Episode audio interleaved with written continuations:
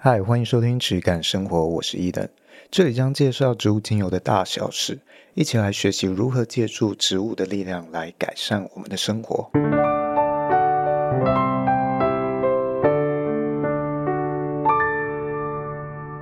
欢迎收听质感生活，我是伊登，我是轩。最近我在看一本书，它叫做《健康谣言与他们的产地》，它是一个加州大学旧金山分校的医学院教授。哦，那他有四十年的医学研究经验，发表过两百多篇的研究论文。嗯，那他写了一整个系列，在踢爆一些医学的迷思啊，或者是伪科学，无论是这种。医师去推崇的东西，或者是一些保健食品，或者各种怪力乱神的啊疗法商品，哦，他踢爆很多这些的东西。嗯，你会觉得，哎，他的个性是，呃，他年纪应该蛮大，但他还是非常有这方面的热忱。然哦，你从他的文字里面是感觉到他的那个动力，非常有激情啊。那我觉得很有趣的是，这一些书籍。很推荐大家多去看看，就是它可以借由不同的观点，协助我们更客观去看待芳疗啊，或者生活中接触的各种资讯。那它里面就有讲到一些，像是其实不只是我们常见这些保健食品啊，或芳疗，你看到这种东西嘛，或各种的啊、另类疗法。啊，或者推陈出新的新的各种饮食方式等等等等，有很多假的东西，包括很多医生、医师、知名医师，他们也会做这种事情。所以很多时候，医生也可能会是这种伪科学的帮凶，而不是说你只要是啊打出一个医师牌、专家牌，他就完全无虑了。其实，在现在这个社会，只要它背后有一个商业利益啊，它都会让事情变得很复杂。那他有讲到了一个论点啊，或者他提供的一个辨别方式，这件事情跟我们之前提过的是有互相呼应啊，就是他说，只要有。这个专家或这个医生或任何的一个呃书籍作者等等，他只要在提倡这一些资讯的同时，有贩售相关商品的行为，那这个就值得你用放大镜去审视，他这一件事情就可能会不单纯，就有点像老王卖瓜。对对对，所以你在这个过往行销领域，应该也很常碰到类似的状况吧？我觉得行销领域目前会有一个现象是，我觉得有一个乱象，因为嗯，不敢不敢讲乱象，我怕被骂。就是有一个现象是，很多你看到的可能知名 YouTuber 网红，或者是知名行销老师讲师们，他们现在都会自己出来开课程。因为它奠基在就是哦，我可能是行销专业户啊，或什么什么之类上面。可是其实我有时候在看他们的课纲上面，就是你会好奇点进去看嘛。但你看课纲，你就会因为我是在这个圈子的人，所以我会呃，我有比较相较于一般人有一点基础判断的能力。我会觉得有些人写的真的不好，原因是因为他完全都是奠基在他自己。个人品牌上面，或者是他个人风格特色很明显，他的这个东西并不是大家都可以通用的。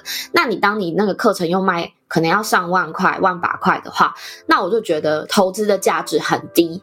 因为你可能可以多做一点他个人的功课，你就可以得到这些 know how。可是它不是一体通用的东西，然后所以如果你不是他这种类型的创作者，或者是未来想走这种方向的人的话，你去买这个课程，我觉得反而会浪费钱。对啊，而且现在你看各种的证照认证，大家都变得非常快速量产化哦，常常被那些。呃，课程的广告打到什么？呃，一天让你成为调香师，然后一天领证照，什么什么的。哦，真的。那像芳疗师，为什么我一直会去讲说这个东西并不能判断一个人的专业，对精油的专业？嗯，他甚至可能连个开始都还不算，因为这个东西就是你花几十个小时或者是一百多个小时的培训啊，或去上课，你就可以拿到。它不是什么认证，而是一种结业证书，有点像是奖状一样的东西。嗯，所以它它本身没有太多的辨别专业能力的意义，因为这些东西、这些机构都是属于盈利的组织，它要靠你的学费啊，让你通过来赚钱，所以它的立场上就很难去对你做很严格的把关。嗯，他会当然会尽力希望哦，即使我有课程，我会说我有很严格的筛选，但他还是会希望你考过。哦，他不希望引起争议，说你付了钱，结果最后拿不到这个认证。对于一个做教学机构的人来说，这件事情是会有一点呃容易引起争议的。哦，所以基本上你没考过，他会让你一直补考。所以。呃，它到底有没有一个这个认证啊？它到底有没有一个辨别意义？我觉得这些都是大家要重新去去思考的。感觉比那个考驾照还要不严格。对，很多时候驾照搞不好还都比这些东西你看到的一些认证机构还要严格。哦，他那个时数搞不好都还更多，像是呃有一些什么丙级的执照哦，你可能根本不会这件事情，你只要去背一些资料，你就可以考过，考到一个丙级的执照。嗯，哦，是有类似这样的一个。那我们如果不懂的话，就常常会被这些人宣称啊，我有这个东西，所以我代表专业给骗了。我觉得这个现象蛮值得省思的，因为我自己身边有一些人，他是。比如说美甲师好了，我常常做美甲地方的美甲师，他就有跟我聊过这个问题，就是比如说他们什么丙级、乙级的证照，或者是美甲师的证照，他其实考验的并不是你的，并不是你的创意程度或什么东西，他反而是你都必须要做出。考试需要你一模一样的东西，其实连厨师的证照也是。比如说，他今天指定的中餐师的执照，你就一定要会炒糖醋里脊。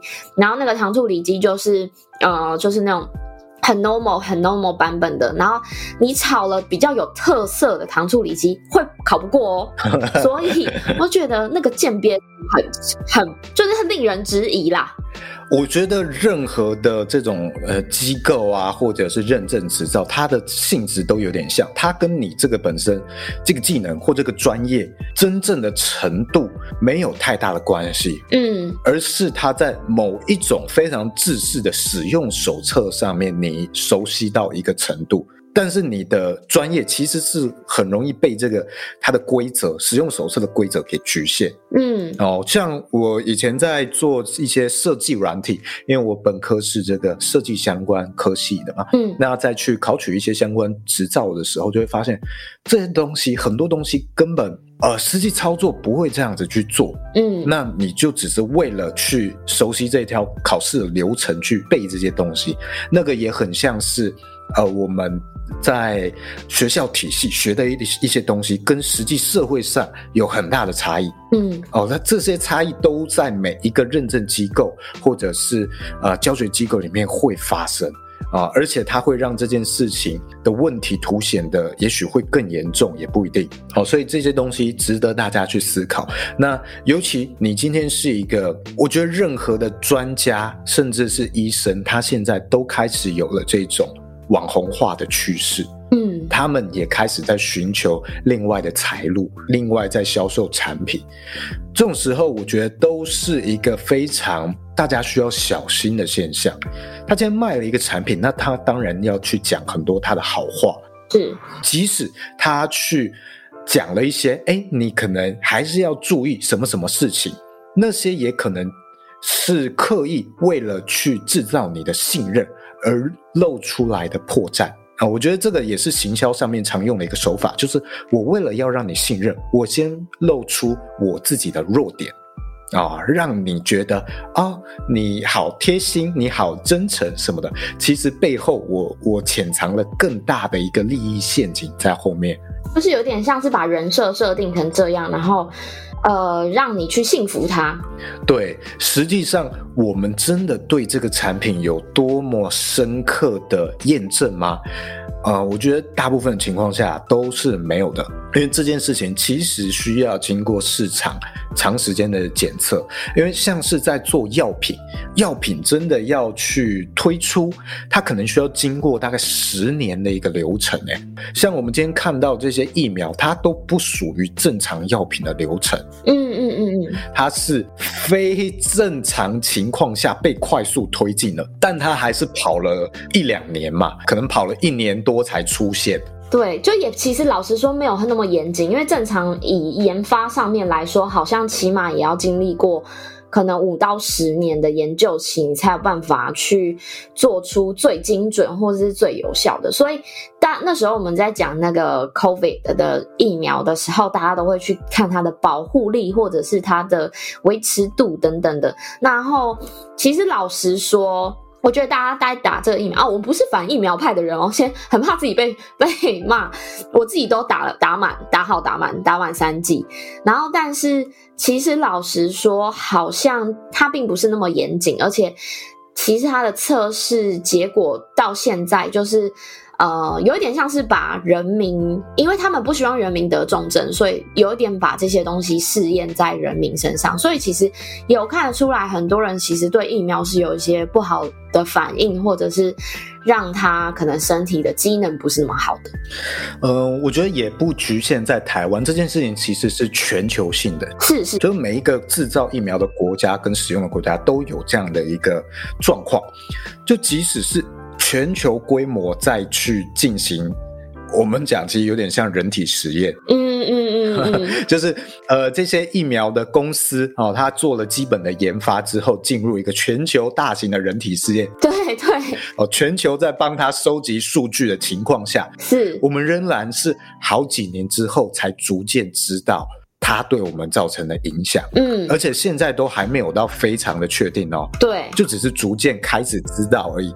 所以你看，每一个东西或每一个食品啊，或者你要讲求有疗疗效的东西，它需要这么长的一个时间，这么多的样本数，我们才能够够逐渐能判定。那。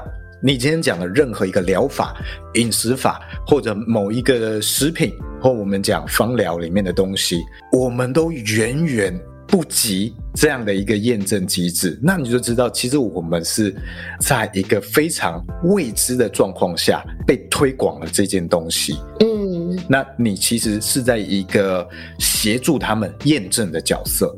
呃，基本上你所有的保健食品、所有的疗法啊，所有的呃这一些。呃，什么新的饮食方式，其实都有点像是这样的一个结构。那我自己重新审视回芳疗这一块的话，我自己会给大家这样一个建议去筛选。如果今天这一个你是看到一个商品，然后它是一个销售页面，那它里面有一些教学资讯或者知识的话，这些东西基本上。没有什么参考价值，它的资讯会严重偏差，所以呃，任何的商品销售业教导你的资讯啊，或者是知识，你不要太深入，你要有一个预设立场，是这些资讯可能都会有一点不正确，嗯，它可能有部分真实，但是混掺了非常多对他商品有利的资讯，所以你不要把资讯来源从这边而来。OK，再来，再往往上一层。如果今天这个无论是书籍或者部落格的作者，或者是教学机构或老师或自称专家的人，他在用力推销一个商品的话，那这些资讯也是严重的偏差，立场有严重的偏袒偏颇。那这些人。的参考价值就偏低，而五指的情况是什么？就是他可能他会说某某某疗法啊，他证实有用，那他同时又去销售说啊，对应这个疗法，它有什么样的商品，然后提供你一条龙的解决方案。OK，这一种就是我讲的情况，它会有严重的偏差。那若应用在教学机构是什么情况？就是它会。呃，如果今天是一个芳疗机构，它很用力的在推销你精油啊、保养油、植物油之类的产品，甚至它在这个它的体系里面会去有点强迫老师要去看业绩的话，那这种情况，这个机构教的东西和它的商品，我觉得参考价值都偏低，你需要非常小心，因为他为了要维持他的商业利润和结构，很容易会产生偏袒啊，那他的资讯就会有很大的。不正确的状况反产生。那如果今天这一些作者、老师等等的，他有呃一个轻度佛系推销的状况，说啊，我今天教这些东西，推广这些东西，那我也有产品，那你要不要买都可以啊，你随意，不一定要买我的。OK，那我觉得参考价值可能比这个低要高一点点啊，也许。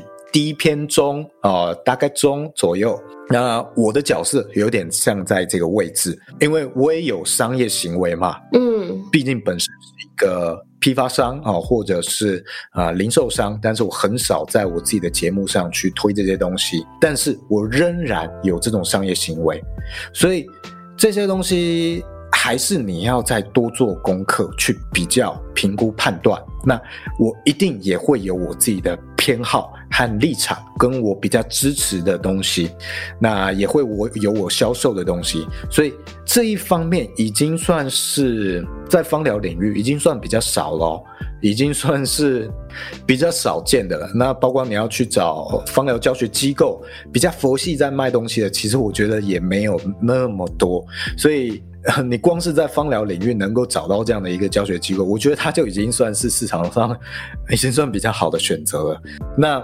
再来，再讲到更近一阶，呃，如果这个作者或者老师啊，教学机构，他是没有任何商业行为的，OK，那我觉得这个是一个非常高的门槛了。他能够达到这样的一个门槛，那我觉得他的参考价值会比较高一点，但也不应该完全当做是正解，他一样会有他的出发的立场不同。那我们仍然要自行求证，这个是不是你要的东西？那这个就可以对应到我们之前讲说去去做精油的验证啊，精油的品质辨析的时候，会有很多的，无论是教授，无论是厂商，他买了一台这个气象成析仪，就跟你说啊，我是这方面的专家。哦，他开始去踢爆市面上哪一些是假精油，哦，因为我可以帮你去验证我的资料啊，很充足，或者我做这件检验非常的专业。那长期听我的节目的这些观众就知道，科学方面对于精油的局限性啊，他能做的范围到底在哪里？那这些人如果他还有在贩售自己的精油，说啊，我就是用我这样专业的技术。去筛选出最好的东西啊，卖给你们。你相信我的技术，你可以买我的精油，都已经经过筛选，好，没有问题。要安心的话，那这种的参考价值就比较低，它就是属于我刚刚讲的第二阶层，就是它只比啊销售页面的资讯再好一点点而已，因为它会产生严重的偏差跟立场。那这些就是我们要去小心的。那如果我们今天真的要找一个找一个机构去协助我们的产品去做检验或者是验证或者是背书的话，那我之前有讲过，你如果今天要找的是木头类相关的植物，那你应该要找木头相关专业领域的教授，嗯嗯，你去跟他们合作。那这些教授是通常都藏在各大学校哦、呃、的相关科系里面，那。他可能有这方面的专业，但是你很少会在市场上面看到他们的资讯。他们就是属于这种没有任何商业行为的人，而专心做研究。你如果能够找到这些人，你能够获得的一些建议或者资讯，我觉得它是参考价值更高的。但是这件事情不是很容易。一方面是像台湾这个领域芳疗市场，毕竟没有到那么大，所以你一个品牌你要能够支撑你有这样的一个利润或者是资金去做这件事情，很不容易。那一旦如你，如果你今天已经有了这样的一个资金，你品牌规模够大，会变成。呃，你的商业模式、商业规模很难支撑你去用真正很纯，然后变动这么大的纯粹的东西，所以它是一个矛盾的两难。那他这本书里面，我会特别想要提到这本书，是他刚好提到了一个我蛮熟悉的东西，就是橄榄油这件事情。它主要是讲两件事情，一个是橄榄油漱口排毒哦，啊，或者是替代刷牙这件事情，这是一个非常古老的一个算另类疗法吧。或者是替代疗法。你刚刚说的那个，好像就有 YouTuber 实测，然后呃有一个很大的风波，哎，我不晓得它那个漱口是有点像是肝胆排石法吗？嗯、我觉得有一点相关。肝胆排石，我觉得它有点。再从这个更延伸出去的，它比较不是哦，不是阿育吠陀这个体系的啊。阿育吠陀是一个印度非常古老的医疗体系。嗯嗯嗯。那它里面有说用油去把你的毒素排掉，哦，这是它体系里面一个一个环节。那油漱口就是它的一个方式。后来有一些人是提倡说，因为油它是这个我们口腔里面有一些病菌，它是油溶性的，那你用油可以把它带出去，所以它可以某部分去补足刷牙。销售橄榄油就有一些人啊、会用这个方式、这个角度去切入啊、去大力提倡说啊橄榄油排毒啊，橄榄油怎样怎样替代刷牙之类的。那它实际上医学论文啊，或者是研究。相当的少，好，相当少能去佐证这件事情真正有效。那我们家很早以前就开始进口橄榄油嘛，在卖。那我爸在一九九几年写过一本啊橄榄油相关的书，那那些资讯就是当时能够收集到的国外讲橄榄油相关的一些啊资讯啊，因为毕竟那时候网络不发达嘛，所以光是能够收收集到这些资讯，就很容易可以出一本书。那其中。哦，我爸也有讲到橄榄油排毒这件事情，因为那时候其实你能够讲的资讯不多，那这个就是其中一个。国外嗯也有一些人去推崇的一个方式。那我现在再回头去看的话，这件事情宣传上是容易产生偏差。哦，有些人如果特别想打疗效，他会讲的有点极端哦，说它可以替代。啊，日常的刷牙哦，那这件事情我觉得是有点过头。嗯，至于它到底有没有办法排毒，我觉得还是要看你自己的体验，而且这件事情它会有很大的执行上可能会有很大的差异，其中一点就是。我们很难拿到真正好的橄榄油，这一点我认为是可能也会对结果或效用产生差异的。你用很差的精炼油，跟你用非常好的油，我认为它可能会有一点差异，也许不会到非常非常大啊，因为它可能呃有一种主要还是物理上面的影响。那这个算是其中一个变因，如果没有去测试到的话，可能。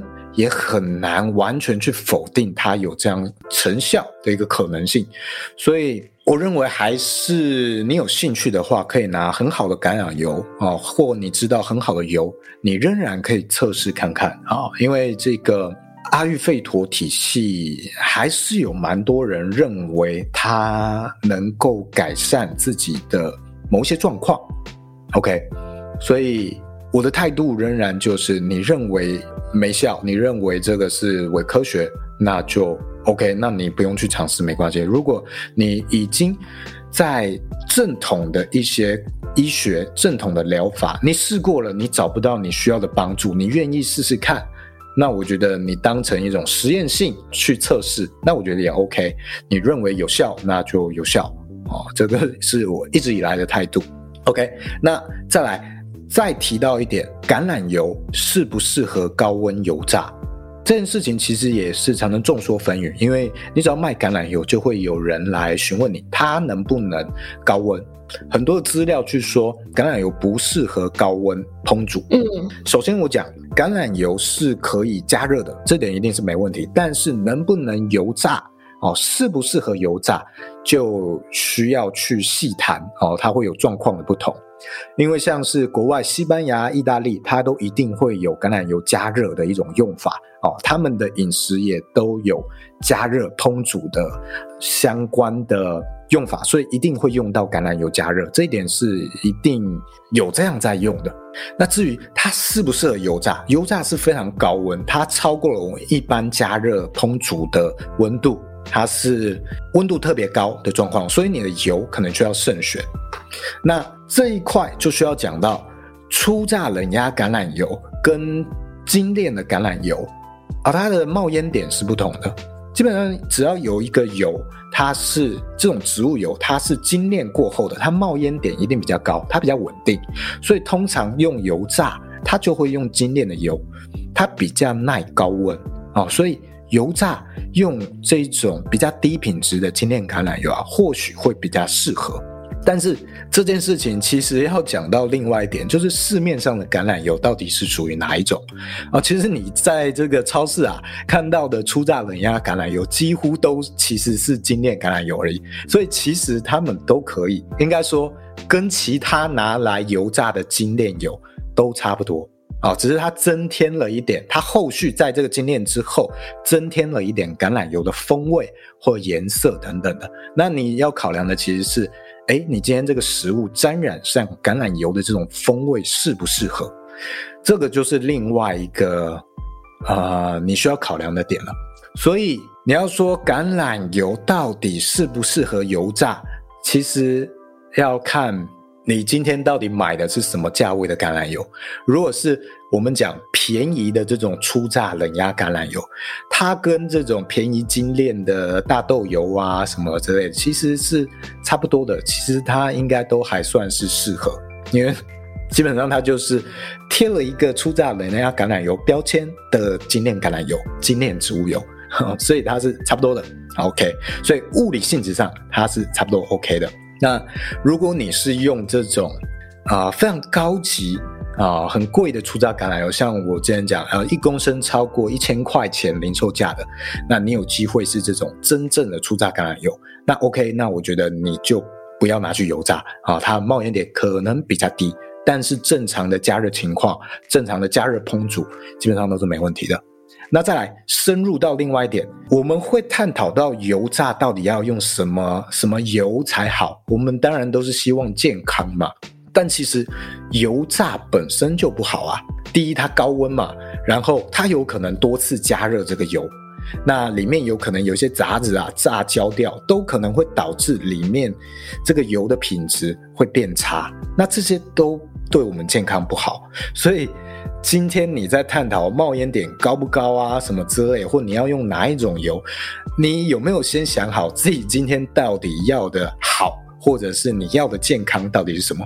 如果你真的追求一个呃非常高标准的健康，我觉得你首先就不应该吃油炸的东西啊。我不知道轩你家在做这个呃你们家的川菜馆在油炸的时候会怎么样处理这个油？会很多次加热吗？我们家比较不会很多次加热，可是我必须先说，因为呃，经营餐厅它是一个需要考量成本的事情，但我们没办法买到就是很好的橄榄油还是什么之类去做油炸，但是我们家会就是慎选过，然后我们家在油炸上面，因为川菜它本来就是一个比较用油比较多的菜系。然后有一些菜的确也是需要用油炸的手法的。那我们家比如说在炸那些东西之后，我们会看那个油的品质。然后如果还可以继续用，只是有一点点小碎屑，你轻轻炸个两三分钟，然后那个油当然是还可以用的。那我们不会浪费，但我们会先过滤过，就是把它的大小杂质全部过滤掉之后。我们会把它留在，比如说可能炒菜啊，或什么继续把它用掉。可是我刚刚有说嘛，那个川菜它是一个就是用油量会比较大的菜系，所以基本上我们家那个油啊，就是可能炸过一次的油，它不会留到什么，你可能过了一个礼拜还是那桶油在炸。我们绝对是可能两三天之后就用完了。或一两天之后，菜量大的时候，尤其是六日啊，你可能每一天吃到的油都是新的油，因为菜量真的太大了，所以很快就是那个油就会用消耗掉。嗯，而且你们不是专门在做炸物，所以我觉得比较好的条件是它的呃使用量，一方面没有到真的那么那么的大，像专门做炸物小吃的那样。那你有一个条件是可以去增加它的更新频率，那个就很像是日式料理店，你要看它的鱼新不新鲜，就看它的来客，客人多不多。客人多的，那它基本上它的鱼鱼货就会比较新鲜，因为它可以一直去更新，一直去叫货嘛，有点像这样的一个状况。那如果你今天你看这个素食店炸薯条，它多久换一次油？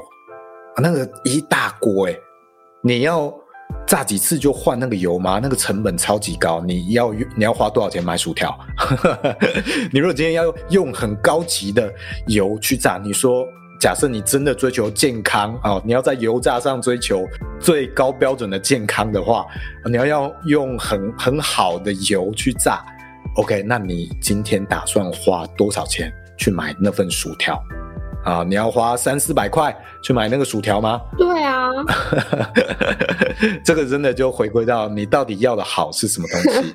对，那你看外面的小吃，你看那个地瓜球，你什么时候看它换过油？哦，我真的不知道那些到底多久换一次油。但你今天去吃这些小吃摊，你是要追求那个健康吗？啊，不是嘛？你是其实是要追求好吃嘛？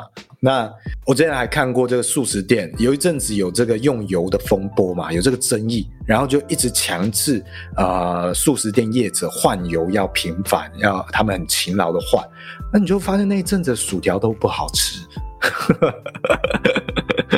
而就有人生气说：“我没有要你健康啊、我今天去素食店就是没有在追求健康了哦，所以你给我好吃就好，我不管那个油到底换了多少。”就有人这样子去去声明。所以其实最根本，我们还是要看我们追求的好、追求的健康到底是什么。哦，那油炸这件事情本身可能就跟健康有一点背道而驰了，所以你可能在呃油炸的频率啊，或者是呃你吃的量本身这件事情去做控管，才是对于你的健康更好的一种选择，而不是你在这个油炸上面去追求你用了非常非常高级的油。哦，可能它也没有真的到非常的物理性质，没有到非常适合。那它又不一定，呃，风味上面能呈现的很好，因为高级的油通常味道都比较重。你如果今天用很高级的橄榄油去炸薯条，我觉得它不一定会很好吃诶。所以这些你都是要考量到的。那这一本书，这个作者还有提到，另类疗法几乎都是伪科学。哦，这一点其实我是一方面支持，呃，一方面也希望大家带一个比较开放式的态度去看这件事情。我们很多时候在看这一些另类疗法，或者是西医以外的疗法的时候，通常都会看到一句话啊。这些去踢爆的人都会讲，目前没有相关的证据可以去证明它有效。这句话背后是什么意思？它可能也有一种困境是，这件事情它还没有足够的规模去让人做研究去验证。哦，即使真的有人想研究，他也不见得能够买到正确的产品。像精油领域就是这样。精油领域，如果你今天想要做，假设你要研究薰衣草，好，你要研究真正薰衣草，可能有什么研究机构或者哪一个学校的人想做论文去研究。OK，那你今天，你如果很有心，你要自己去提炼。啊，你要获得到真正纯粹的薰衣草，OK？那你可能面对的状况是你根本提炼不出来，因为它要的量太大，所以你一个小小的实验室，你基本上你很难萃出足够的量。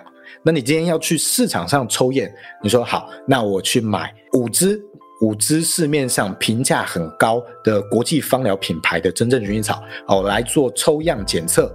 哦，拿这五支来测，你其实有很高的几率，这五支没有一支会是百分之百纯的真正薰衣草，所以你从一开始你就没有办法能够获得正确的样品去测试。那你要怎么做研究？真的非常困难。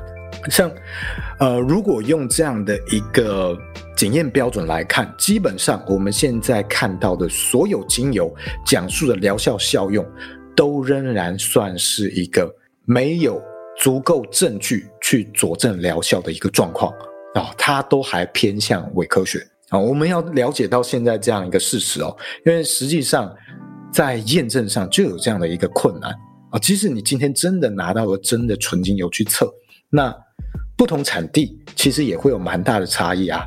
那你今天要用它稳定的话，那你要去标准化嘛？那标准化之后，它又不是真正那个纯精油了。那你要怎么样去比较这之间的差异？哦，真的是非常困难。那我是觉得，像是中医，它到底算不算是一个伪科学？哦，我觉得这个也很难去论定。因为也真的很多人得到一个疗效的效用，但是它很难用现在的医学或现在的科学去有效的佐证，他顶多可以用那个成分分析的方式去看啊，什么中药啊，它可能有什么样的成分，有什么样的效果，但是他没有办法检测到它这个体系里面最重要的一件事情是它的特性。因为我们的科学没有办法去验证这一块，它的性，无论是呃阴凉、寒热，或者是升降浮沉这些东西，它不在我们科学的一个体系里面啊。或者我们讲气，我们讲能量，其实都是这样。我们缺少一个最小可以检验它的单位，所以这些东西全部都很难去验证。如果有一天科学，而有一种方式，我们可以找到一个最小的检验单位，可以在这里面去检验到，啊，有效检验到气这种东西或能量这种东西。OK，那这些东西我才觉得比较有机会，它进入一个正式的科学的领域里面。所以我觉得啊，就像我们讲的这些东西，我会比较提倡的方式就是，啊，正统的医学你去接触。啊，那你真的没有办法得到帮助的话，你再试着去寻求这种另类疗法或其他疗法相关的帮助。好，那如果真的能够协助到你，那就没有什么好说的嘛，能帮助到你是最重要的事情。那它到底有多少的相关数据去检验、去证明？那我觉得对你来说没有太大意义。它能帮助你是最重要的嘛。那以我家来举例好了，我家最近开始养鸭。有一天，我家突然，哎、欸，院子里多了一个栅栏。你们家是开心农场哎、欸？哎、欸，我妈妈的开心农场，她退休后有一个梦想，就是哦，这种自给自足的生活。嗯，然后所以多了三只鸭。那这件事情在我家引起了一个风波。我是非常开放啊，我觉得怎么样都好，反正我妈开心就好。我姐是非常有这种科学心态，就是。他不希望这些东，他没有要追求这些东西的非常天然纯粹，他要亲眼看到摸到。对他来说，这些野菜里面，他哪一天吃到了一个瓜牛啊？因为这件事情在我们家会发生。我们家的野菜里面有时候洗不干净，会有这个小瓜牛不小心呈现在我们的餐桌上面。那这件事情他一点都没有想要冒这样一个风险，就只为了去得到这个蔬菜的天然。他愿意吃非常惯性化农业的产出的这些蔬菜，只要他不会让他吃到虫，他就 OK 哦。他要追求的东西不一样。那今天这些鸭，他看到他就会担心的是禽流感啊，他有禽流感的风险，他没有想要呃，没有在意这个蛋到底是不是刚生下来很新鲜。啊，或者有没有人家杀菌什么的，他都不在意，他希望很干净，然后没有这种禽流感的风险。那他追求的东西就不一样嘛。所以每一个人要的都不同，你能够承受的风险都不同。我觉得就保持一个开放的心，你认清你能够承受的风险是什么，然后选择自己适合的方式、舒服的方式，能够解决你问题的方式，而在这里面找到一个平衡，那这个或许就是最适合你的方式。啊、哦，没有绝对的正确或绝对的错。我觉得我自己最近蛮有一个感触的，是因为，诶，老实说，我的预产期是三月三月底，三月中三月底，然后最近就有是，你知道，人怀孕了以后，你一定会想要多要去了解，就是，嗯、呃，怀孕你要注意的状况啊，然后或者是生产的时候啊，然后还有生产之后要怎么带小孩啊，所以因此也去买了一些书籍，虽然到现在都还没看了，就是买了一些书籍要去补充自己这这块知识，因为大家就是就是你是人生第一次嘛，你没有生小孩的经验嘛，你当多多多少少都会担心，所以做一些功课。但是我看到一个，就会加入一些社团，然后看到一个。呃，蛮有趣的现象是，就是很多妈妈会说，新生儿非常非常是一个非常非常大的考验。原因是因为新生儿他的身体构造正在就刚出生，他需要成长，所以他的机制是需要一直补喂的。然后。呃，频率大概就是三四个小时，他需要喝一次奶，三四个小时他需要你需要醒来一次，然后喂他。所以，如果你是用正常一般上班族的时间去照顾一个小孩的话，是完全不可能的。因为你上班族就是，诶，八个小时工作，然后八个小时睡觉，然后剩下可能八个小时你有其他可以自由的时间可以利用这样子。可是新生儿他你是必须要配合他的节奏的，那。我老公就非常担心，说我会不会到时候体力不支啊，或者是可能会很不舒服啊。但反而我在看这一个模式，我就比较抽离的看了，我不知道没有把那什么母爱啊，还是什么妈妈的那种感觉放进去。我抽离出来是，我去看这个时刻的，就有点像时钟的切断。所以等于说，你四个小时醒来一次，然后可能一次可能喂个三十分钟，然后处理一下他的生理需求，然后比如说有要。换尿布啊，要洗澡啊，稍微擦澡啊，然后泡奶啊，然后洗奶瓶啊这些，所以你可能会是大概六个小时一个循环嘛，我大概抓的啦。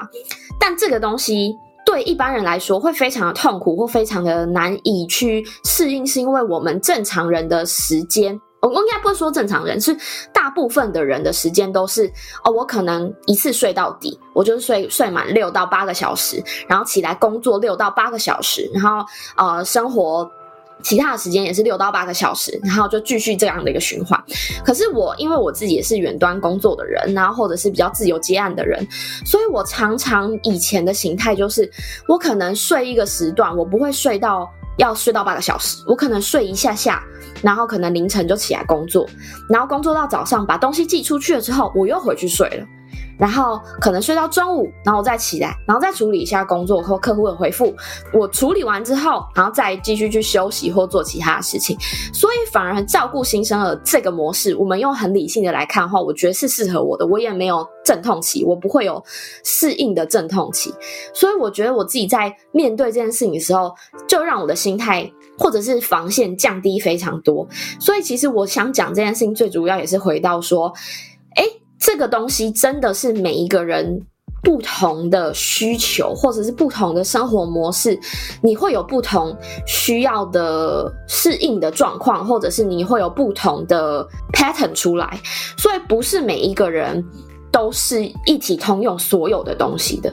而且现在这个社会，我觉得讲求很大的一个是个体化的差异，还有多元发展的重要性。所以我觉得其实。在不管什么领域，你多去看，多去了解，即便是站在你的对立面的人的立场或者是想法，我觉得都可以去了解，这样更有助于你打开你的眼界，跟打开你的心胸，跟拓展你的视野。还有，我觉得这很会很大的影响到一件事情，就是你把你的舒适圈扩大了。因为有时候你就是有时候太固执己见啊什么的，然后反而会把自己固步自封在那个地方。可是你反而去看得多。吸收的多，理解的多。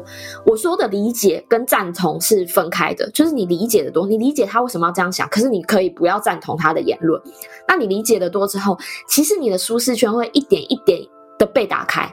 那你的舒适圈大了，你能做或你能尝试，或者是你整个人就开阔很多。我觉得这是我近期觉得。算是蛮有蛮值得，就是自己反思到的一些事情，我觉得也是可以回扣到我们在讲的事情上面，这样子。嗯，搞不好你小孩出生之后，你就会道歉收回。有可能。太小看了吧？我妈说小时候的我很难带，我想说完蛋了，完蛋了。有可能，我之后再跟大家分享。我们就之后几个月再验证这件事。对。不过我自己听下来，其实其实其实很多东西还是要找到自己适合的方式最重要嘛。呃，我们还要认知到的一点是，其实现在呃，不要说现在啊，从古至今，很多的东西刚开始的时候，它其实都是缺乏验证的。然后需要有人去推动，哦，足够的一个市场，足够的商业化之后，才比较能够支持它去被市场啊，或者是研究人员去反复的推敲验证。嗯，就好像疫苗一样，它需要很长的时间跟很大的资源。所以你现在没有验证的东西，或没有支持。